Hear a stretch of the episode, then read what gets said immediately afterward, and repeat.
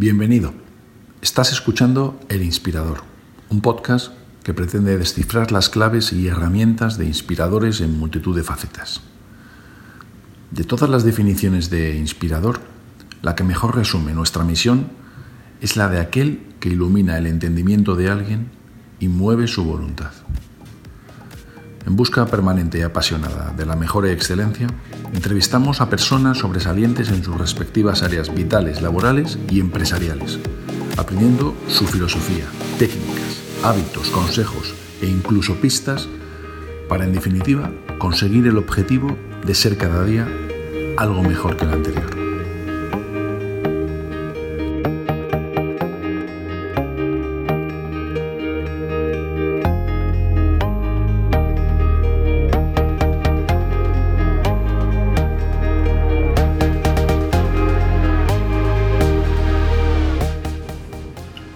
Entrevistamos a David González, arquitecto de vocación y reconocido prestigio a través de su estudio DAR.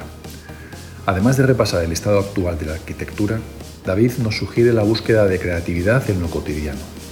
Nos inspira con sus múltiples facetas artísticas y nos invita con humildad a olvidar el miedo a equivocarnos y a buscar compañía y opiniones contrarias a nosotros. Además, tengo el privilegio de gozar de su amistad.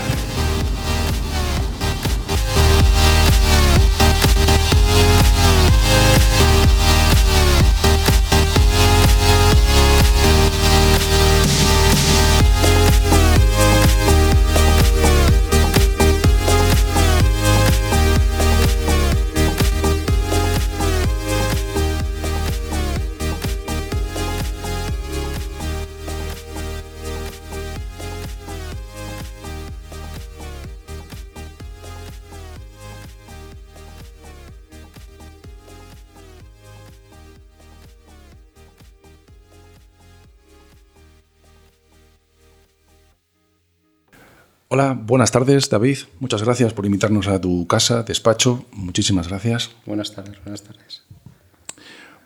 Lo primero que me gustaría es entrar directamente en arena y aprovechando que estás aquí, hablar de arquitectura. Yo he buscado la definición de arquitectura en el diccionario y cita el diccionario. La arquitectura, arte o ciencia de proyectar y construir edificios perdurables en el tiempo, que cumplan una función y placer estético. Menciona arte o ciencia. Tiene las dos cosas. ¿Qué tiene más la arquitectura? ¿Arte o ciencia? Eh, bueno, Álvaro, yo lo primero agradecerte estas conversaciones y segundo, lo que te he dicho antes, que me siento un poco halagado y un poco avergonzado hasta cierto punto, porque, bueno, yo voy a hablar, vamos a charlar y voy a intentar aportarte mi punto de vista. No sé si será más o menos erudito, lo que sí que será es práctico y, y sobre todo de la calle con la, con la pasión y la ilusión que intento hacer todas las cosas. El halagado soy yo y nosotros, David. Me preguntas por la arquitectura. Eh, yo una en la, en la facultad, estudiando los clásicos, que entonces nos enseñaban en estética y en, y en historia del arte y en historia de la arquitectura, se me quedó una frase o tres palabras de Vitruvio, que era firmitas, utilitas y vetustas. ¿no? Era eh, firmitas es el tema solidez del edificio, utilitas eh, cómo van a emplear las personas que viven en ese edificio y luego vetustas que sería la belleza. ¿no? Entonces yo creo que la arquitectura tiene que ser un equilibrio de las tres cosas. Eh, no nos tenemos que olvidar que hacemos casas o edificios para ser vividos. Entonces eso creo que es algo que nunca, yo es algo que pongo mucho empeño en el estudio con la gente, no nos tenemos que olvidar nunca a quién van dirigidas las, la arquitectura que hacemos. No puede ser una arquitectura para nosotros mismos ni para el regodeo y que es algo que desgraciadamente hoy en día eh, se está haciendo mucho. Arquitectura de revista, arquitectura de imagen. Creo que la arquitectura eh, cumple un fin y, sobre todo a nivel residencial es un fin eh, importante porque al final es la casa en la que van a vivir esas personas, ¿no? Porque al final puedes incluso condicionar la vida de esa gente. Entonces, eh, bueno, eh, a lo mejor he empezado demasiado, demasiado... No, no, no, no, no, no, está bien. No, uno de los temas que siempre surge cuando se habla de arquitectura es, es, es, eso, es, uno entiende como arquitectura, yo no soy arquitecto, entonces uno entiende arquitectura como la parte de la, de la, de la técnica para poder vivir, para poder hacer casas, eh, con un punto de vista muy utilitario. ¿Vale? Pero es, es, cierto que cuando hablamos con un arquitecto, y eres un arquitecto reconocido, un arquitecto con proyectos singulares, y también con un arquitecto residencial, con un arquitecto muy utilitario. Pero todos nos vienen a la cabeza pues, es aquellos arquitectos más vanguardistas, más, más llamativos. Yo cuando me he estado preparando esta entrevista, eh, he reparado en la cita de un arquitecto que sinceramente no conozco, Peter Eisman, que decía que la, arquitectura que recordamos es la que nunca nos consuela o nos da confort. Pues, eh, vamos. Pero es verdad que, que, la arquitectura tiene que ser ambas cosas. una utilidad Y, una, y una belleza. ¿no? Yo no, no, no, te olvides que al final eh, un porcentaje altísimo de la arquitectura que se hace hoy en día es una arquitectura residencial, es una arquitectura de, de primera necesidad.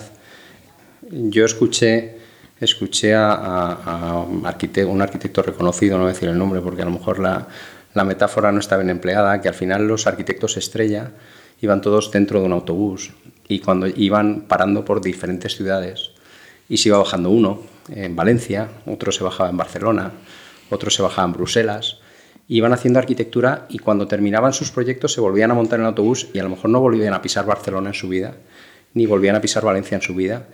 Y entonces vamos a decir que es una arquitectura eh, más entendida como un cuadro o como una expresión artística que propiamente como la función que tiene ser o que tiene que cumplir la arquitectura. ¿no?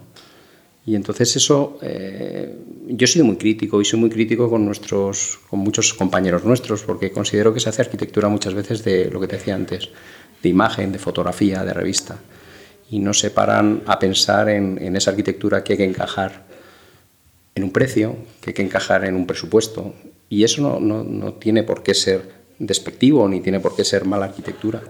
Eh, muchas veces trabajamos con el espacio. El otro día también he escuchado a un arquitecto reconocido eh, que el, elemento más barato con el que se puede trabajar la arquitectura y que es fundamental, los elementos más baratos son la luz y el espacio. La luz y el espacio no cuestan dinero y son dos elementos fundamentales en la arquitectura. Y una arquitectura puede ser muy austera, pero con una buena concepción del espacio y trabajando bien la luz, puede ser una arquitectura absolutamente maravillosa. ¿no?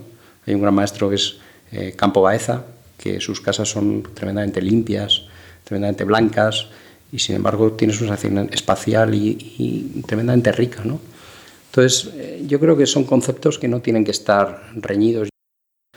Eh, la mayor inversión que hace una persona en su vida no deja de ser la vivienda. Entonces, igual que antes siempre se pone la comparación cuando la gente se compra un coche y cuando la gente se compra una vivienda. Cuando tú te comprabas un coche te ponían todas las facilidades del mundo, podías personalizarlo. Y sin embargo, eh, antes se compraba uno una vivienda y poco menos que le hacían un favor por, por poderse comprar la vivienda. ¿no? Eso creo que afortunadamente va cambiando. Cada vez el cliente exige más. Nosotros, por ejemplo, el tipo de producto residencial que hacemos, hay un número importante ahora mismo que hay una personalización importante en las viviendas. Sí, me sorprende, ignoraba yo esta parte. Sí, sí. De adaptación a cada las necesidades, claro, absolutamente heterogéneas, de cada familia, de cada necesidad. Y nosotros, eh, eso por ejemplo en Málaga, estamos ahora con dos proyectos en Málaga que se están ejecutando y son dos proyectos que te puedo decir que más del 50% de las viviendas se han modificado con respecto a las viviendas de proyecto que había. Claro, tienen muchísimo valor añadido. Sí, entonces al final la gente eh, va a ser su casa y como su casa... Sí, yo la casa que me compré estaba como estaba, me gustó, me la compré, pero no hice ningún cambio en absoluto, no, no, no, me dieron ni la opción además, o sea que no... Sí, sí, era, era lo normal, lo normal ahora. Antes, ahora ya te digo que... ¿Esto, cambia, ¿Esto ha cambiado a raíz de la crisis? Sí, está cambiando, está cambiando. Si, si nosotros nos, ha, nos va bien ahora y la verdad es que no nos podemos quejar a nivel de proyecto, también es porque buscamos eh, no repetirnos. A nosotros nos encargan un proyecto de viviendas y dentro de ese proyecto de viviendas intentamos hacer el máximo número de tipologías posibles. O sea, te puedo decir que por ejemplo el proyecto de 85 viviendas de Torremolinos había 25 viviendas diferentes, dentro de las 85, 25 tipologías diferentes. Ahora estamos con otro proyecto aquí en Madrid de 40 viviendas en el que hay 20 tipologías. O sea, el 50% de las viviendas son distintas entre ellas. Entonces eso al final enriquece, enriquece el producto, enriquece el cliente. Eso no quita para que luego llegues y digas, bueno, es que eh, se han vendido 75% de un tipo, no han servido las otras, no, no, no es que no hayan servido. Has planteado una opción distinta, ¿no? Y, y siempre puede haber gente que le guste o no le guste. Pero al menos estás ofreciendo algo distinto y la gente en eso lo valora. Lo valora. Sí, no, el símil que hacías con otro tipo de productos es clarísimo, está clarísimo. Hablabas antes de la crisis y yo sé que uno de tus libros de referencia ah, es todo lo que era sólido de, de Antonio Muñoz Molina. Sí, señor. Él, pues, lo que hace es un repaso de todos aquellos excesos que cometimos y cómo eso nos afectó y nos hizo sufrir lo que hemos sufrido todos nosotros. Parece que dentro de los sectores más afectados fue el sector de la construcción, edificación y por tanto pues uno de los auxiliares como arquitectos. ¿Eso qué supuso para el mundo de la arquitectura? Yo te puedo decir mi experiencia o de, compañeros que lo he vivido de cerca. Eh, al final, eh, yo creo que todo cambio hay que, hay que verlo como una oportunidad. ¿no? Entonces a mí me sirvió eh, esa crisis como, como dar ese paso, salir de la zona de confort y buscar otros caminos o otras alternativas o tener claro dónde habían estado los errores o, o qué errores habíamos cometido y a partir de esos errores reinventarte, y ahora esa palabra que está tan de moda, ¿no? O sea, eh, inventarse de nuevo. Yo creo que, que eso es, eh, al menos a mí, lo que, lo que en su momento me, me sirvió y utilicé. Eh, yo he tenido, nos invitaron hace poco, estuvimos una charla en el, en el, Colegio de Arquitectos, vamos, hace un año y pico, de arquitectos de Madrid, eh, poniéndonos un poco como ejemplos de arquitectos que nos habíamos reinventado, que nos habíamos, habíamos sabido dar una vuelta a las cosas y, y buscar otro camino. ¿no? Entonces yo creo que, la crisis a mí particularmente me ha servido para darnos cuenta de los errores que habíamos cometido, ser conscientes de los errores que habíamos cometido, ver dónde podemos aportar para no volver a cometer esos errores y a partir de ahí mmm, crear una línea de estudio, crear una línea de trabajo y ofrecer algo que sea perdurable en el tiempo, ¿no? Y estar en constante, un poco en constante renovación. Mira, leía este domingo, eh, venía, venía un artículo interesante, una entrevista a un arquitecto brasileño, que bueno, va a hacer ahora dos promociones aquí en Madrid, y decía una frase que me parece, eh, él nombraba a otro arquitecto, no recuerdo ahora cuál era, pero decía que había, era un poco pretenciosa, pero decía que había arquitectos buenos y arquitectos excelentes, ¿no? Entonces, él decía que, que, que porque los arquitectos excelentes eran aquellos capaces de ser flexibles.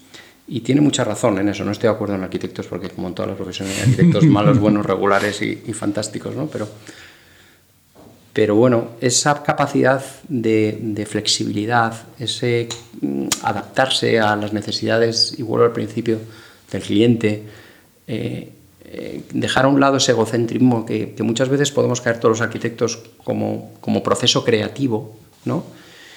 Y dejarte tú a un lado, y una cosa también que repito mucho, yo hago casas para mis clientes, no hago casas para mí. Yo, por ejemplo, aquí nos han dicho, oye, vamos a publicar. Yo mi ego lo tengo completamente lleno. Cuando a mí un cliente me llama a los seis meses y me dice, oye, David, estoy en mi casa y estoy a gusto. ¿Qué rincón me hiciste? ¿Qué vistas tengo? ¿Qué luz más maravillosa? ¿Qué espacio? Para mí eso, eh, con eso estoy, no necesito más gratificaciones, no necesito... Eso es lo que buscamos y esa es la línea que buscamos mismos. Yo he visto tus trabajos, tus trabajos tienen un, varios de ellos un punto de arte, de artista mm, clarísimo. Además se conjuga con tu, tu afición a la pintura, sí. es una vinculación artística sí. total. Sí tu pasión por la cocina, que tiene una parte de creatividad y de artista, eh, sin duda, la parte de arquitectura de artista la reflejas y la pones como ejemplo. El, mi mayor duda cuando estoy con artistas es cómo es su proceso creativo. Cómo es desde que, por ejemplo, te encargan un proyecto de museo del zapato. ¿Cómo es el proceso para llegar a una conceptualización? sino el proceso de creatividad. ¿Tú tienes algún método, tienes alguna, algunas fuentes de información? No es tan complicado. Al final yo creo que el proceso creativo también eh, tiene una parte muy importante de, de, pozo, de toda la documentación que durante los años has ido adquiriendo y que la tienes en el disco duro de la cabeza. a base de leer libros de arquitectura, a base de tener los ojos muy abiertos. Una, creo que una, yo se lo digo muchas veces a, la gente que tengo en el estudio, los arquitectos si tenemos que tener una cualidad es ser observadores también, ¿no? Tenemos que ir con los ojos muy abiertos por la vida, y porque en cualquier detalle, en cualquier cosa podemos ver esa chispa ¿no? que, te, que te motiva a empezar a, trabajar un proyecto. ¿no? Entonces, eh, yo creo que el proceso creativo un poco viene por ahí. Y luego como decía Picasso, ¿no? que, que vengan las musas, pero que te piden trabajando. O sea, hay una parte muy importante. Yo creo que, que, el proceso creativo muchas veces está un poco sobrevalorado y hay mucho trabajo detrás de ese proceso creativo. ¿no? O sea, yo no me pongo como ejemplo, tengo la suerte de que tengo una mujer a mi lado que me ha aguantado y me aguanta desde hace ya muchos años, porque soy un poco absorbente y un poco eh, angustioso con, con esos procesos creativos muchas veces. ¿no? Porque le dedico muchas veces mentalmente. Eh, y una conversación que, por ejemplo, podemos estar viendo un paisaje, podemos tomar un gin tonic, tú y yo, y yo a, mi mujer le digo, ¿y tú qué estás pensando? Y me dice, nada, estoy disfrutando el momento. Y yo, joder, qué afortunada eres. O sea, mi cabeza está constantemente dando vueltas a las cosas. Si no es un, proyecto que tenemos en marcha, a lo mejor es un proyecto que ya hemos empezado y le tengo en la cabeza y, y bueno, pues le estás dando una vuelta. Entonces, eh, yo te puedo decir cómo trabajo. Nosotros o, yo lo que buscamos primero, lógicamente, es una reunión con el cliente. El cliente nos cuenta las necesidades que tiene, las inquietudes que tiene. A partir de ahí, hoy en día es fundamental eh, buscar toda la documentación y toda la normativa que haya aplicable sobre eso. Y a partir de ahí comenzamos. Entonces yo comenzamos, pues como te enseño muchas veces, con, con estos cuadernos que tengo, que estoy todo el día dibujando, muchas veces me, me expreso mejor con un, con un bolígrafo que con palabras. Y entonces, pues empiezo a hacer garabatos, empiezo a pensar, empiezo a darle vueltas a las cosas. Y a partir de ahí, eh, vamos a decir que es una tormenta de ideas. Empiezo a dibujar cualquier barbaridad o cualquier cosa y empiezo a mirar y a documentarme sobre ese tipo de edificio, sobre esa mm, particularidad en cuanto al solar, sobre las orientaciones. Yo creo que es algo muy importante y eh, si algo creo que tenemos bueno también a nivel de la arquitectura que planteamos es tener muy presente el lugar, tener muy presente dónde vamos a hacer el edificio. ¿no? Y entonces con esos condicionantes empezamos a dibujar y muchas veces el proceso creativo sale solo. Realmente mm, eh, no hay un momento que digas, ya está. Eh, empieza a surgir con esos primeros bocetos, esos primeros trabajos hacemos, a mí me gusta mucho que el cliente participe mucho de todo ese proceso e involucrarle en esa tarea, ¿no? que creo que es fundamental. Para mí me resulta mucho más sencillo hacer un proyecto con un cliente que se involucra que con un cliente que te dice, eh, esto es lo que quiero, hazme lo que quieras. ¿no? Muchas veces hay, hay muchos clientes aquí que ya afortunadamente vienen y dicen, no, no, haznos lo que tú quieras. No, no, que insisto, yo hago tu casa, hago tu proyecto. Yo te voy a aportar cosas, pero el proyecto va a ser tuyo y quiero que sea tuyo. Entonces, un poco eh, lo que te decía antes, yo creo que está sobrevalorado ¿no? el proceso creativo.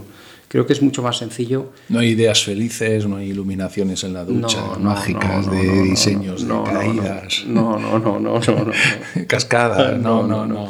No, Eso viene y luego al final, eh, eh, generalmente cuando un proyecto encaja y, funciona y, está trabajado, todo encaja, todo es muy fácil.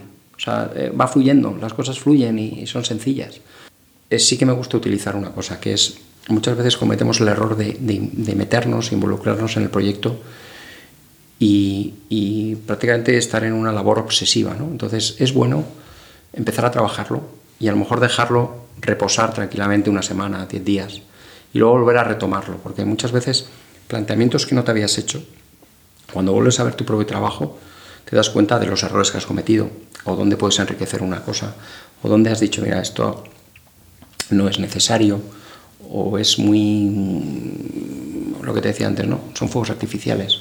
¿Para qué has hecho esto? Buscando esa imagen cuando no lo necesitas para nada, ¿no? ¿Hace cuánto tiempo abriste tu primer estudio, David? Pues yo creo que, si te digo la verdad, no me acuerdo exactamente.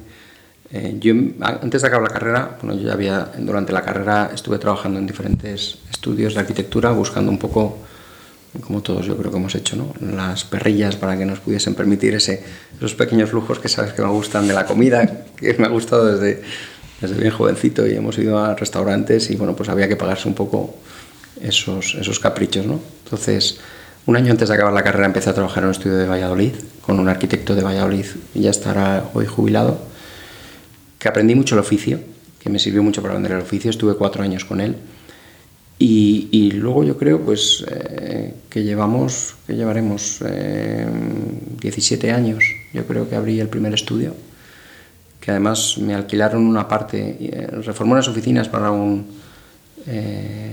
y me alquilaron una parte de, ese, de esas oficinas para montar mi primer despacho y la verdad es que no tenía ningún proyecto encima de la mesa. Acabamos los, los, trabajos que tenía en el otro estudio y me acuerdo que el 1 de enero dije que me iba y me fui con toda la ilusión del mundo, pero sin ningún trabajo encima de la mesa.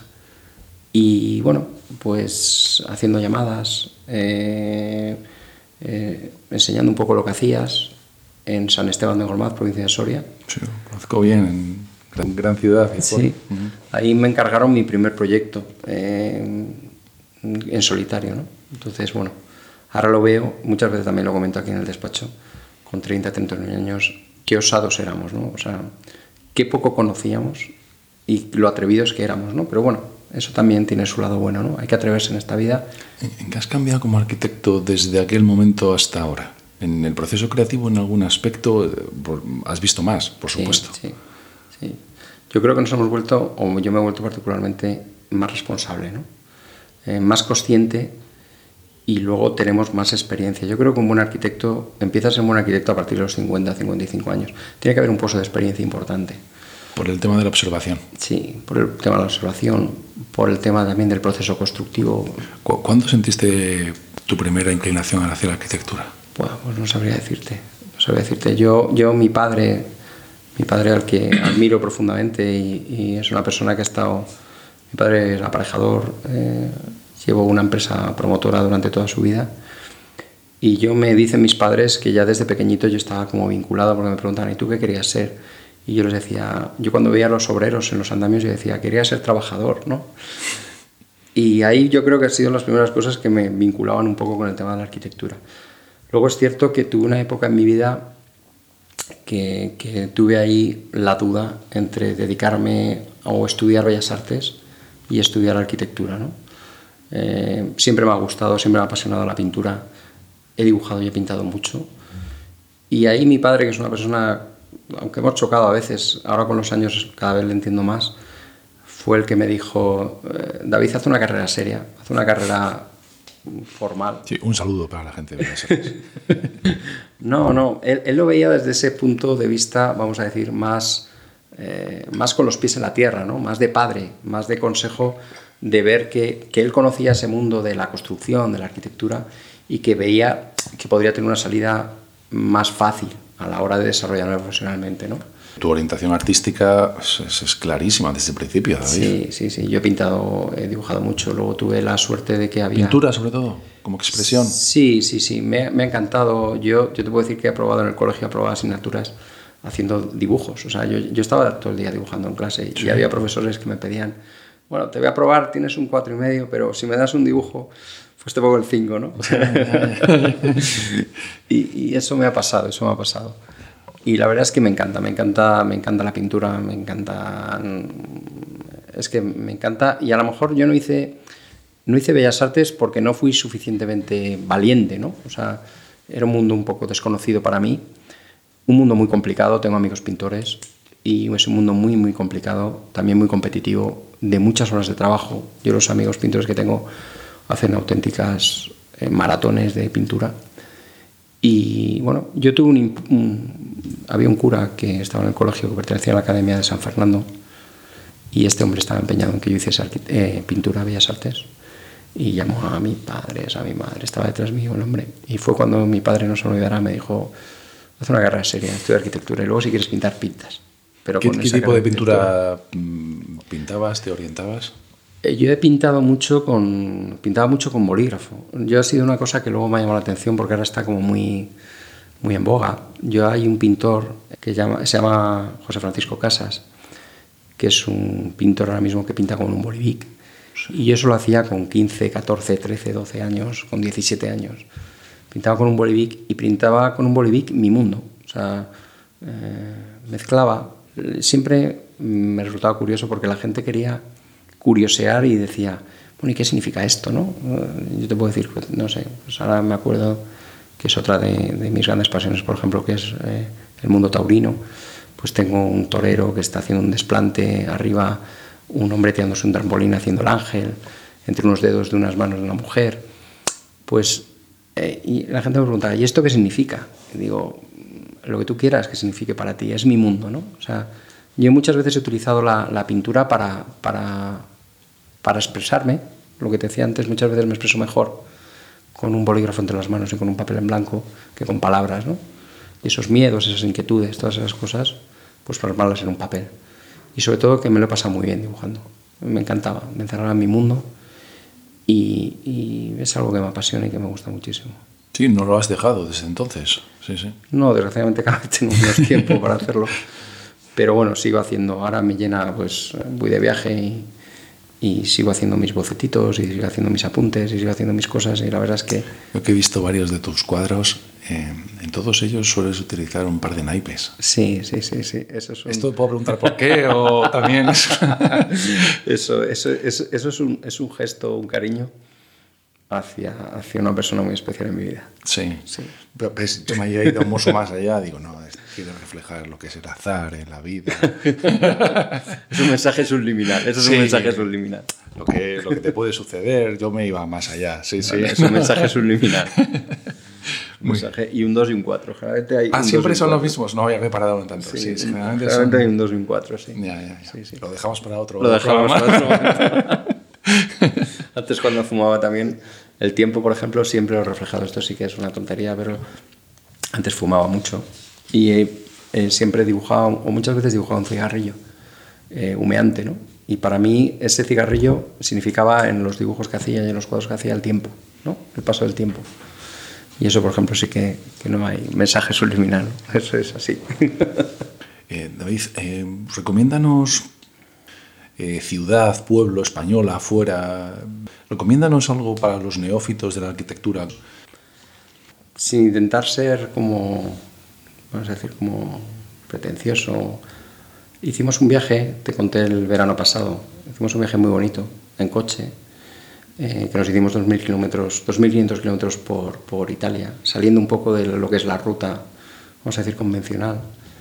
Y un sitio, una ciudad que no es para nada, está en el sur de Italia, eh, que se llama Tropea y me parece un sitio fabuloso, porque yo tengo un poco esa, no lo sé cómo llamarlo, pero me gustan también mucho los sitios decadentes, me gusta mucho la arquitectura moderna, pero también me gusta ver cómo ese paso del tiempo, esa decadencia en los sitios, ¿no? esa historia, ese pozo. Y Tropea era un sitio absolutamente mm, romántico, además tuvimos la enorme suerte de estar en un hotel pequeñito, Villa María, un hotel de siete habitaciones que está justo enfrente. Entonces veíamos unos atardeceres preciosos, maravillosos. una ciudad que si la veías de lejos la postal era tremendamente bonita y cuando te acercabas veías todos los edificios apuntalados, todas las ventanas apuntaladas, o sea, se estaba cayendo realmente. Eh, salías a pasear por, por, por la ciudad por la noche, ciudades muy estrechas, muy mal iluminadas, lleno de restaurantes, todo pero me pareció un sitio tremendamente romántico, ¿no? tremendamente eh, muy bonito, la verdad es que muy bonito. A nivel de museos, eh, yo estoy enamorado, pero probablemente porque estoy enamorado de su pintura. Eh, aquí, por ejemplo, en Madrid, por en la ciudad que estamos ahora, está Prado, está Reina Sofía, están... Pero a mí el, el, museo que me apasiona es el de Sorolla, por ejemplo. ¿no? Me parece un pintor maravilloso y me parece un pintor que, tiene su propia casa museo y, la verdad es que es algo que me, me, fascina, ¿no? o sea, me encanta. Tampoco te creas que soy una persona muy de museos, o sea, soy más una persona de ir a buscar el cuadro que me interesa, ¿no? Por ejemplo, el Prado, hemos ido muchas veces. Soy un auténtico pirado, no te voy a descubrir nada nuevo porque probablemente el 100% de los españoles les encante, ¿no? Pero las meninas, o sea, yo puedo tirar media hora mirando las meninas, me parece fabuloso y me parece, ese sí que me parece un genio y un artista una persona capaz de reflejar eso. Me pasa lo mismo con el Guernica, por ejemplo, ¿no? Sí que hemos ido a la Reina Sofía, nos hemos puesto delante del Guernica y puedo estar delante del Guernica media hora. No necesito recorrerme el museo entero, ¿no? Hemos estado hace poquito también en el Museo de, Arte Contemporáneo de, de, Estocolmo, de Moneo, y me ha parecido también una maravilla en cuanto a espacio expositivo, en cuanto a la forma de vida, ahora estoy enamorado de la forma de vida nórdica, ¿no? O sea, me ha parecido un... no lo conocía, me parece fascinante, me parece eh, una gente tremendamente educada, con unos valores importantes como sociedad, y me parece que tendremos que tender hacia eso, sin perder lo latino, ¿no? que también es muy interesante, ese poder de improvisación, ese poder de pasión. ¿Qué, valores de ellos son los que primarías respecto a nosotros? Pues yo creo que la educación, el saber estar. a mí me llamó la atención, se lo comentaba a, Cristina, mi mujer. Em, recuerdo que en una zona del museo entrabas y, te encuentras en una zona de sofás muy confortables, llenas de libros de pintura. Pero libros de pintura que yo conocía y sabes el valor que tienen, ¿no? Ese libro, esa, esa, ese cívico, ser cívico, de que esos libros de, de, pintura estaban colocados perfectamente. La gente los ojeaba y los volvía a dejar en su propio sitio. Se les trataba con respeto a esos libros, ¿no? Cosa que, por ejemplo, creo que en España sería absolutamente inviable, ¿no?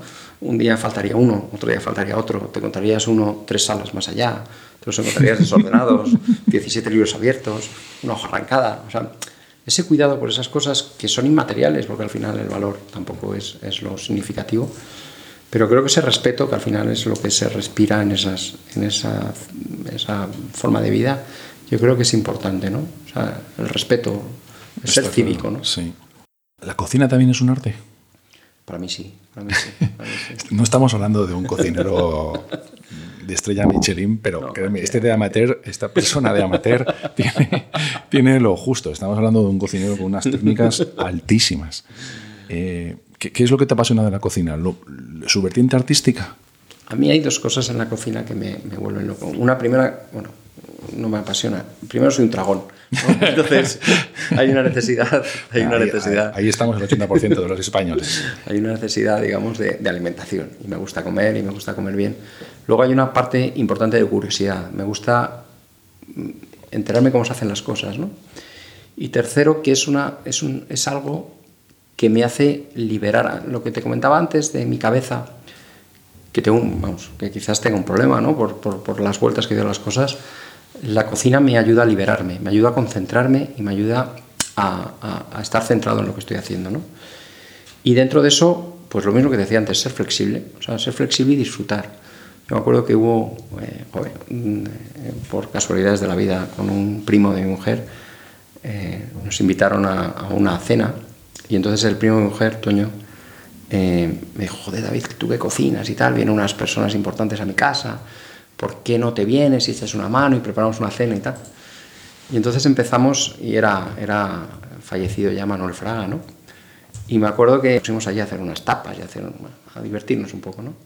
Todo esto, Como Manuel Fraga. Sí, sí, sin ninguna pretensión y desde el cariño. Otro buen dragón. Y te lo está pidiendo un, un, amigo que es Toño, ¿no? Un primo y amigo. Y nos pusimos allí con toda la buena voluntad del mundo, porque ese punto de inconsciencia ¿no? que tenemos a hacer esa cena. Y me acuerdo perfectamente que cuando me le presentaron a don Manuel, llega y me dice, usted no cocina, usted construye platos. Ostras. Entonces fue algo que, que, que, bueno, pues si quieres esa vinculación con la arquitectura, desde ese punto de creatividad, desde ese punto de presentación de los platos, siempre y cuando las cosas estén ricas. Es importante yeah. que... Sí, sí, sí, sí.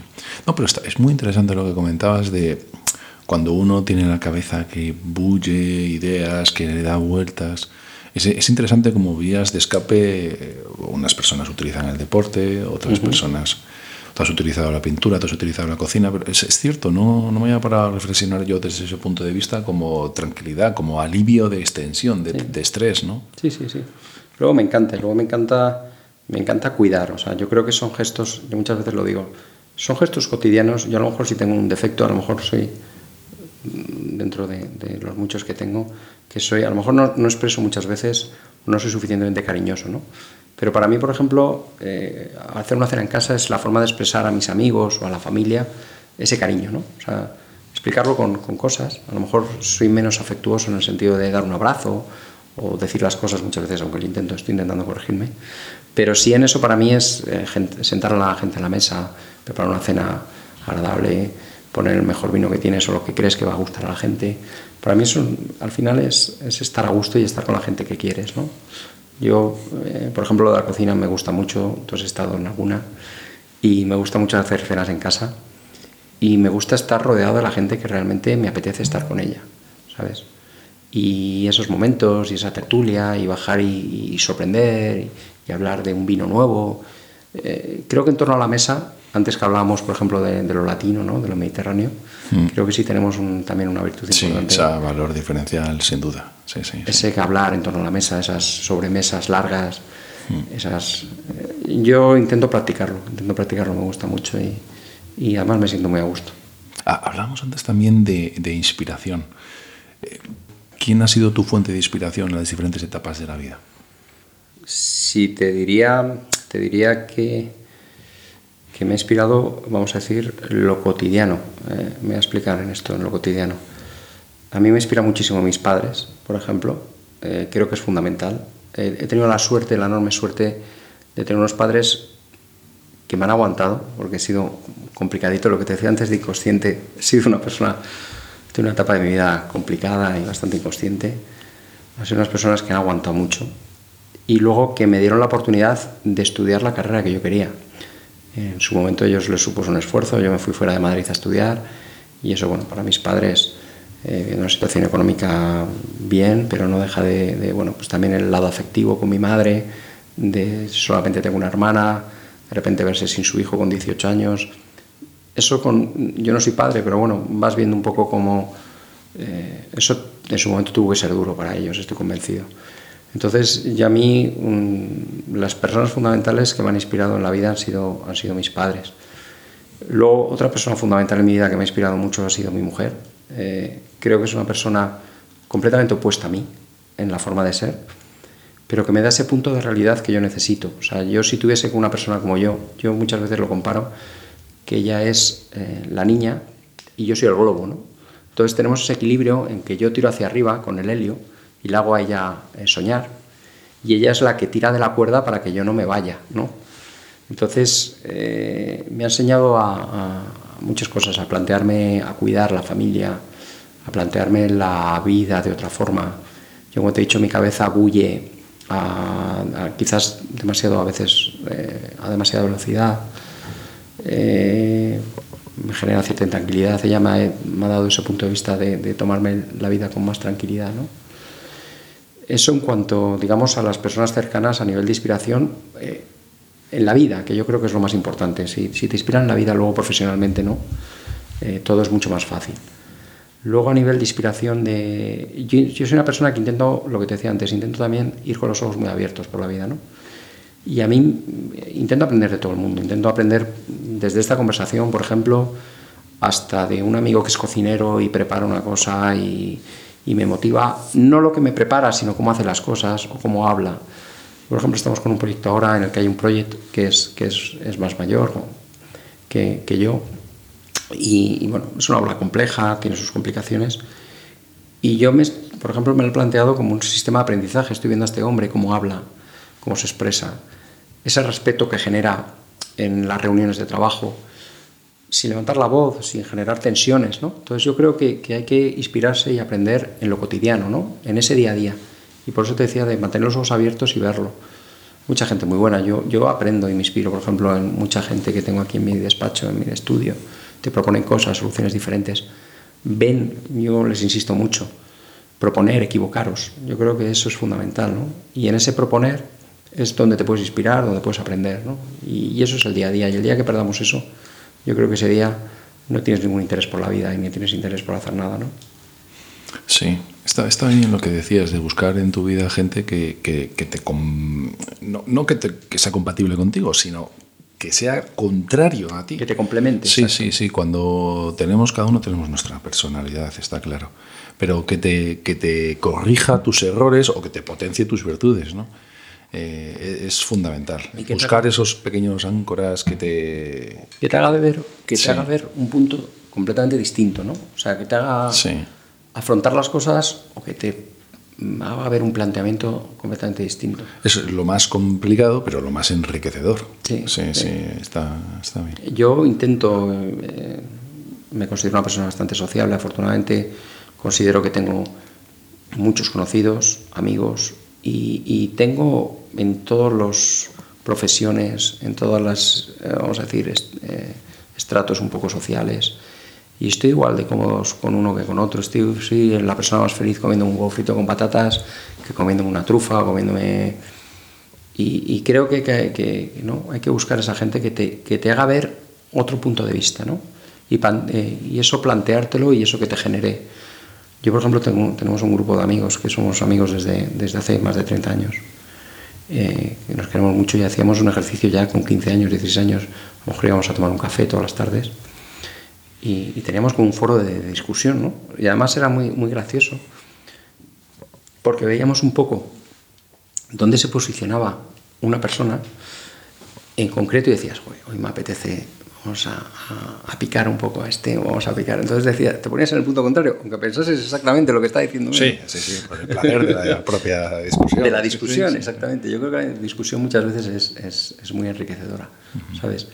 y creo que te hace ver otros puntos de vista, aparte que te abre, te abre, te abre la cabeza y, yo creo que es, es, enriquecedora, es muy enriquecedora. ¿Qué consejo le darías a una persona que, que empezara a estudiar arquitectura ahora, que quisiera empezar a trabajar con su propio estudio?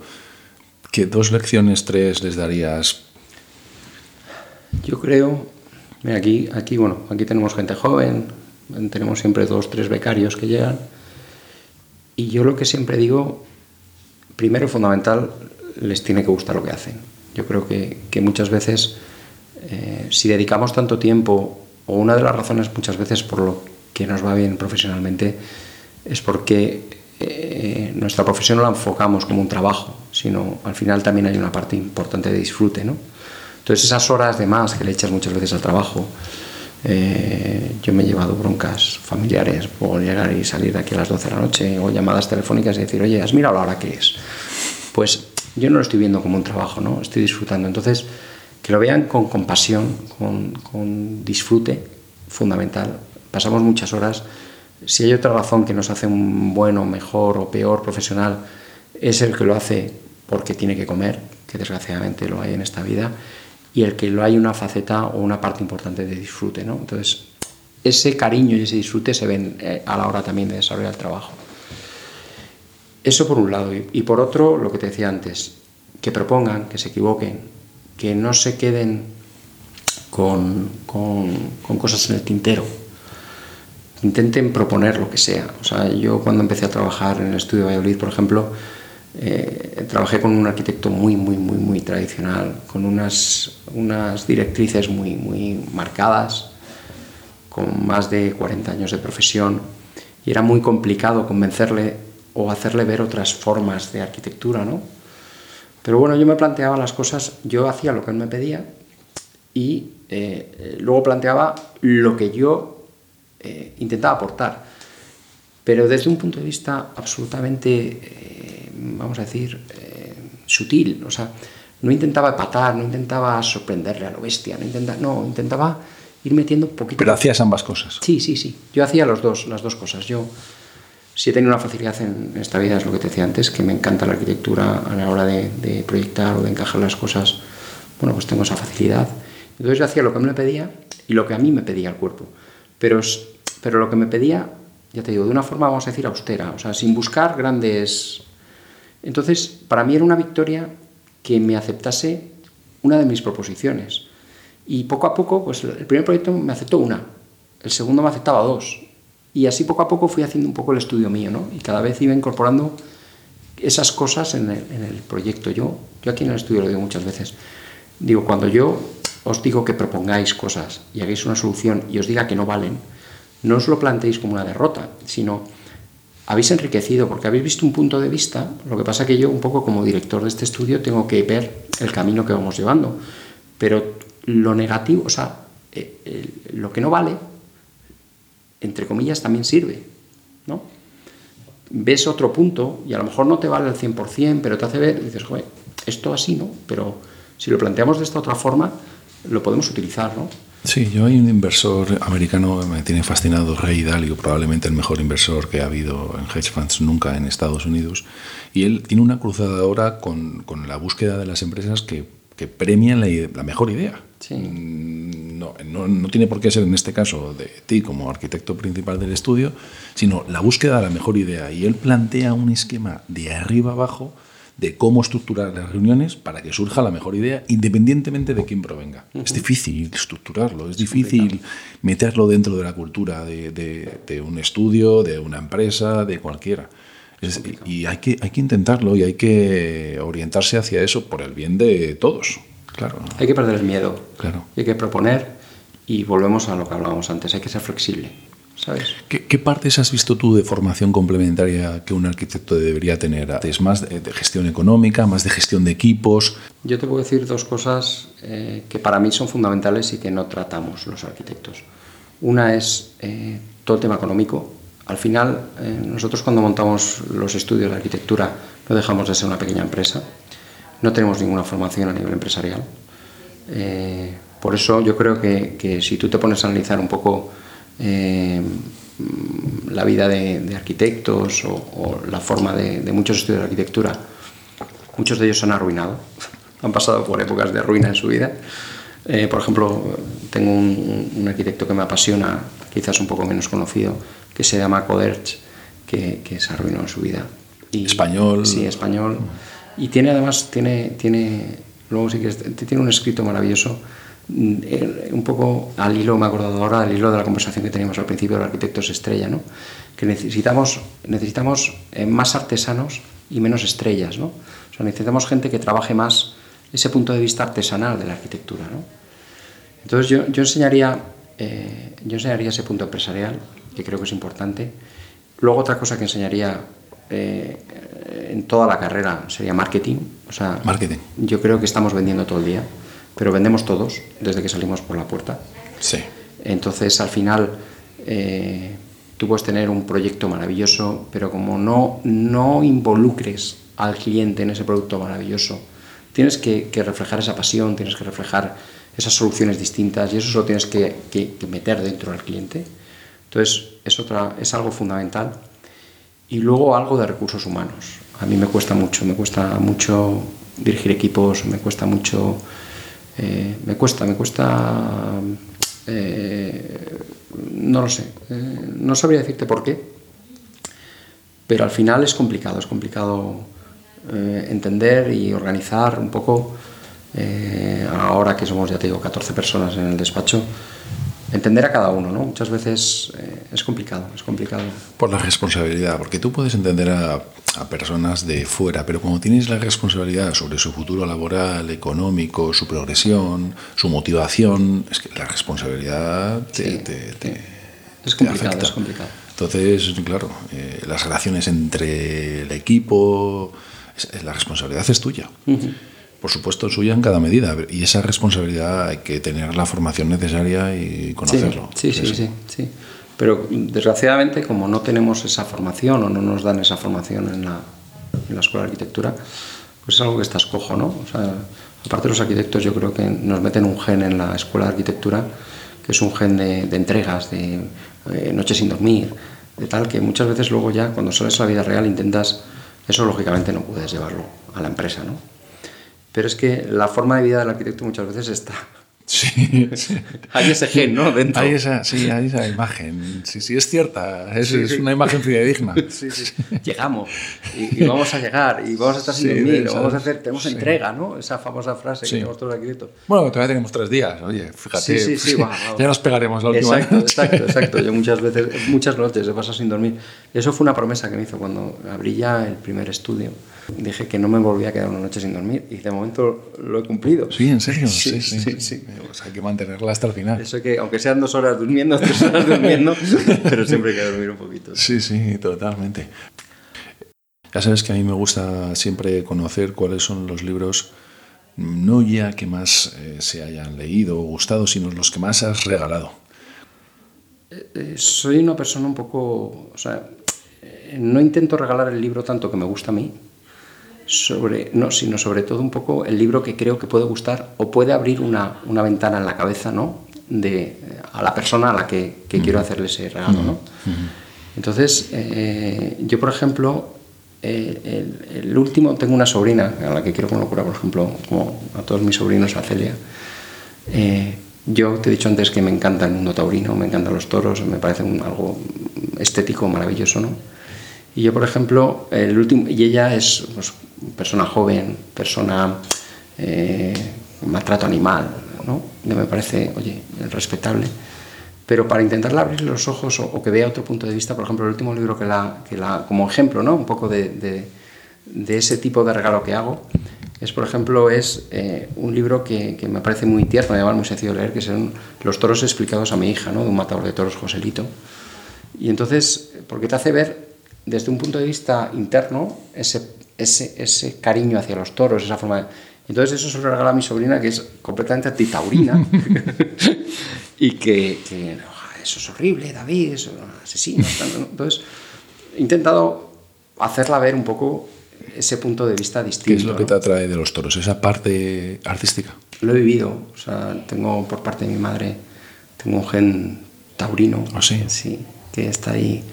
Eh, mi abuelo vivía en la Plaza de Toros de las Ventas porque su bisabuelo era el mayoral de la Plaza de Toros de las Ventas. ¿Y vivían dentro de la propia plaza? En, la plaza, en, el patio Arrastres vivían allí. ¿Sí? sí, ¿Toda la familia? Toda la familia. Eh, yo creo... tu madre cuando era una niña estaba en, la Plaza de Toros. Sí, sí, no lo sabía yo eso. Que se encargaban de los responsables de cuidar, de vigilar. Sí, antes era otra época, entonces era el mayoral de la Plaza de Toros, ya, ya, Parejo, es el apellido. Luego mi abuelo, el hombre, estaba muy vinculado, mi abuelo era una persona eh, fascinante, yo soy una persona, antes me preguntabas también. Lo que pasa que, fíjate, muriendo, siendo yo muy, muy pequeño, porque era yo pequeño, eh, cuando murió debía tener yo 12 años, 13 años, es de esos recuerdos de esa persona un poco que te ha, que te ha tocado, ¿no? Porque era una persona tremendamente vital, se ha metido en todos los charcos. Y luego yo sintonizaba muy bien con él, o sea, una persona que, lamento mucho no haber podido compartir con él más parte ¿no? de, de, mi vida con él porque falleció siendo yo relativamente muy pequeño. ¿no? Y mi abuelo ha llevado, pues, llevaba ferias como la de Espeitia, luego tenía un hermano que era Antonio García Maravillas, que yo siempre lo cuento, es una anécdota de la que te sientes un poco orgulloso ¿no? y te, te ensancha el pecho, que es Antonio García Maravillas en la Plaza de Toros de Madrid, arriba, hay un azulejo, creo que es hasta el año 82, en la Puerta Grande, que están todos los toreros que han salido por la Puerta Grande, ¿no? Ah, pues el primero es Antonio García Maravillas, que es tío abuelo mío, era hermano de mi, era hermano de mi abuelo, ¿no? Entonces, bueno, es, esa faceta que, lo he vivido desde chico, me ha gustado mucho. He ido a, encierros, lo he visto por parte de mi abuelo. Y es algo que siempre me ha gustado, ¿no? Me gusta mucho, me gusta mucho eh, esa estética, me gusta mucho ese baile, me gusta mucho ese respeto, me gusta mucho el campo, ese respeto por los animales en el campo. Y bueno, es algo, también tiene sus cosas malas, como todo, ¿no? pero, pero es algo que me gusta mucho. ¿no? Hablando más de libros. De libros, por, por irte a un, a un, lado extremo, por ejemplo, otra cosa que he regalado mucho, que me encanta, por quitar un poco de hierro, no ser tan... tan eh, me encanta Kino, por ejemplo, ¿no? Eh, me encantan los, los cómics, las viñetas, y me encanta muchas veces esa, esa visión distinta, ¿no? De, de, en, tres, en, tres, en tres viñetitas de la vida entonces el libro de Quino también lo he regalado, lo he regalado mucho. Gente a lo mejor que ves un poco eh, triste o apagada o tal, y dices, no, no, no, es una lectura, pero, pero al menos que da, por lo mismo que te decía antes, ¿no? que te haga pensar, sin caer, ya te digo, en, libros, en libros... Sí, esa simpleza de Quino, esa pulcritud, se refleja también en tu, en tu obra arquitectónica, sí, sí, de, de espacios, de luz, de limpieza. Sí, sí, con una viñeta y cuatro dibujos y una frase, eh, eh, es maravilloso. Sí, define tu arquitectura desde fuera, David. Mm. Sí, sí, Ese punto ya te digo que yo creo que eso. Luego he regalado muchos libros. Ya te digo, por no, por no, porque bueno. Luego, por ejemplo, eh, lo que hablabas antes, Antonio Muñoz Molina, me encanta. ¿no? Entonces, lo que pasa es que también eh, me cuesta regalar ese tipo de libros porque eh, soy de lecturas también un poco especiales, ¿no? Un poco como yo. yo, mi mujer dice que soy un coñazo, que leo cosas que son aburridísimas, ¿no? Entonces, eh, los gustos de ellas, por ejemplo, los míos no tienen nada que ver. Y entonces eh, me resulta complicado, por eso tampoco intento... Sí, te la juegas mucho. Cuando regalas un libro, te la juegas muchísimo. es, dar una parte de ti, es, es, pensar además que a la otra persona le va a gustar o interesar, lo cual ya es una presunción absoluta. Pero bueno, es parte del riesgo, es parte de la confianza, es parte de, de la amistad. Yo, por ejemplo, después de esta conversación, sé que tengo que ir a buscarlo, pero sabiendo tus inquietudes por lo que hemos hablado y para que veas otras cosas, tengo un libro en la cabeza de arquitectura que me gustaría regalarte, pero por ¿Qué Libro, ¿Qué libro me vas a regalar? Sorpresa, sorpresa. Gracias. Pero, pero ya te digo que, que te haga ver, yo lo que busco en un libro, igual que lo que busco en un cuadro, igual que lo que busco en la vida, es lo que hablamos antes, ¿no? que te haga ver cosas diferentes de la vida, ¿no? Y luego sin, sin cosas tan profundas, me encanta como la cocina y he regalado mucho el libro de cocina también. Claro, sí, sí, sí, sí. Bueno, eso de menos profundas lo dirás tú. No, hombre, un libro de recetas, un libro de... ¿Sabes? Ya, ya. Y luego tenemos, ¿sabes? Tenemos un amigo común que es cocinero. Y, Sí, por ejemplo, sí, sí. me hizo muchísima gracia y con cariño, que es para mí un magnífico cocinero. Pues me acuerdo que fuimos allá a La Rioja, a Lechaurren, y le traje el libro de, de Lechaurren de cocina y el tío le hizo una ilusión tremenda, ¿no? Entonces, joder, esas cosas al final son las que llenan, ¿no? O sea, gente que, que sabes que, que, que lo va a gustar y lo va a tomar como un cariño, ¿no? Sí, Entonces, sí, sí, sí. soy muy de liturgia del libro, me gusta mucho, ves aquí que hay, hay muchos libros de arquitectura, me encanta el olor al papel, me encanta tocar el papel. En eso, por ejemplo, me cuesta mucho el tema de, de- de Internet, ¿no? Eh, Yo, yo creo que lo digital, yo he sido un lector toda la vida. Y yo tuve una época digital altísima. Dije, bueno, esto es el mejor invento que hay en el mundo. Joder, te cuesta menos, es mucho más transportable. Cuando vas en avión, de repente no tienes que tener problemas de límite. de- Pero hace ya varios años eh, que, que he vuelto radicalmente a la página. Y sigo sin, sin, sin entender por qué, la verdad. me gusta, yo soy un robante. Me gusta desde el olor cuando abres un libro. Sí, el cuando olor, el, ojeas. el peso. Sí, sí, me encanta, me encanta. Hay, hay un cuento pequeño dentro de los de Asimov, muchos cuentos que escribió. Hay un cuento que, que empieza a, diva- a divagar él de cómo sería el lector digital perfecto.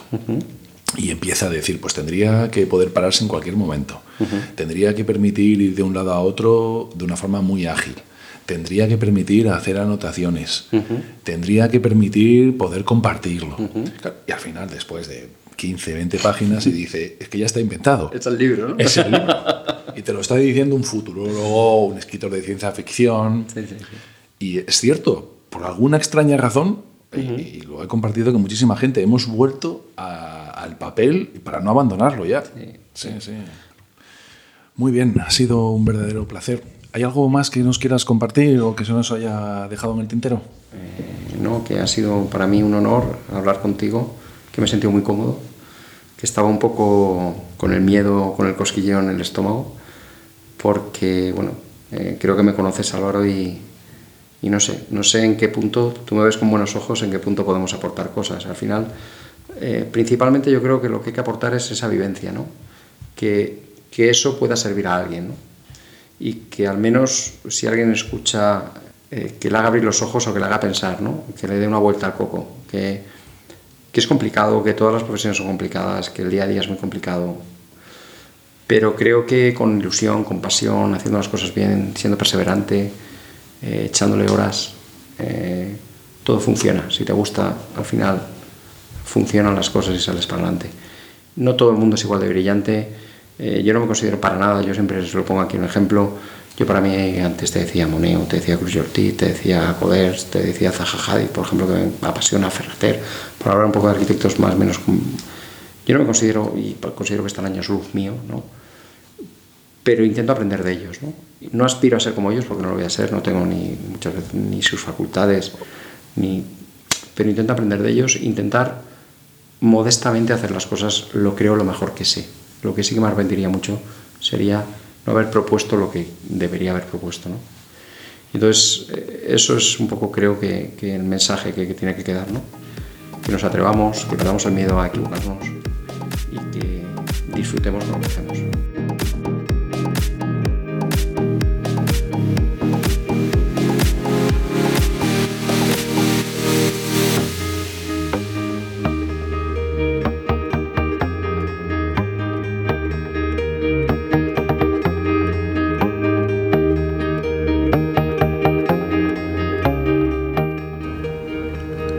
Aquí nuestro inspirador de hoy, David González.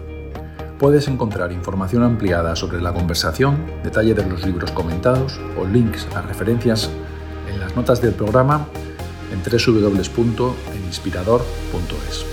Hasta el próximo inspirador, mejora cada día. Adiós.